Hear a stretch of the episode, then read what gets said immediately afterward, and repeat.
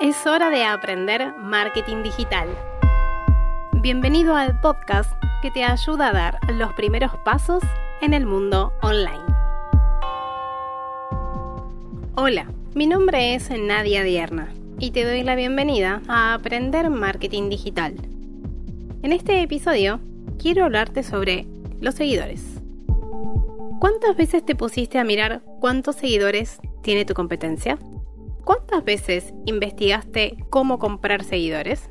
¿Cuántas veces te sentiste mal por no poder poner enlaces en las stories por tener menos de 10.000 seguidores?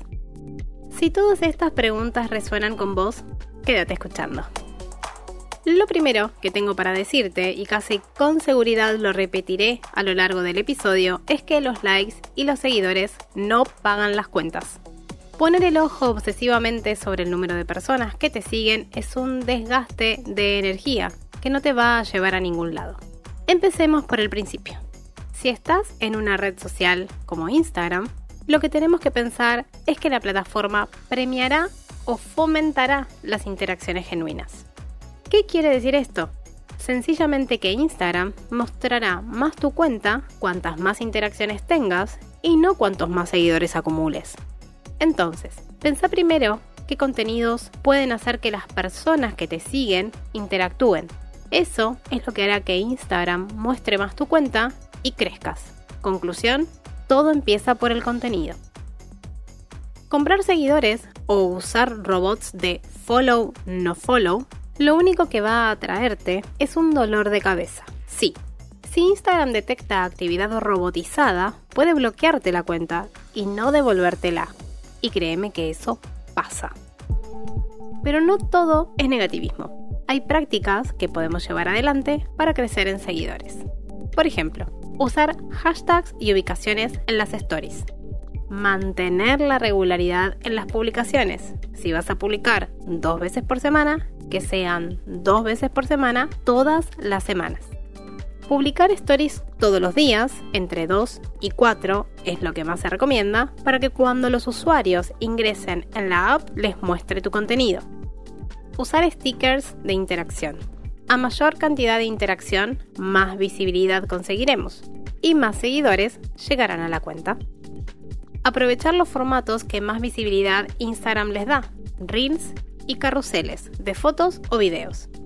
¿Por qué estas prácticas te ayudarán a crecer en seguidores? Porque si las combinas y creas un contenido interesante para tu audiencia, la interacción que ellos realicen hará que nuevas personas descubran tu cuenta. ¿Y qué pasa si los seguidores que tengo se van? Esta es una pregunta que alguien me dejó en Instagram, donde me encuentran como arroba Dierna. Muchas veces hay usuarios que empiezan a seguir una cuenta y a los días dejan de estar interesados en el tema o el contenido no era lo que ellos esperaban y se van. No podemos obligar a nadie a quedarse, eso es lo primero que tenemos que saber. Luego, si no van a interactuar con el contenido, mejor que no estén sumando o haciendo bulto. Como dije al inicio de este episodio, mirar solo la cantidad de seguidores es algo muy banal.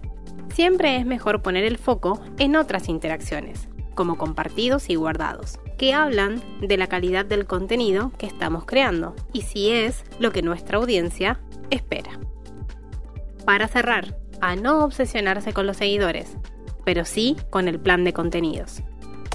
Hasta aquí el episodio de hoy.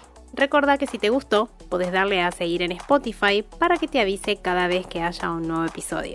Si lo estás escuchando desde YouTube, suscríbete y apreta la campanita para no perderte ningún video del canal. Y si crees que este contenido le puede ayudar a alguien, compartíselo. Nos va a ayudar muchísimo a los dos. Si querés seguir aprendiendo, te invito a seguirme en las redes sociales.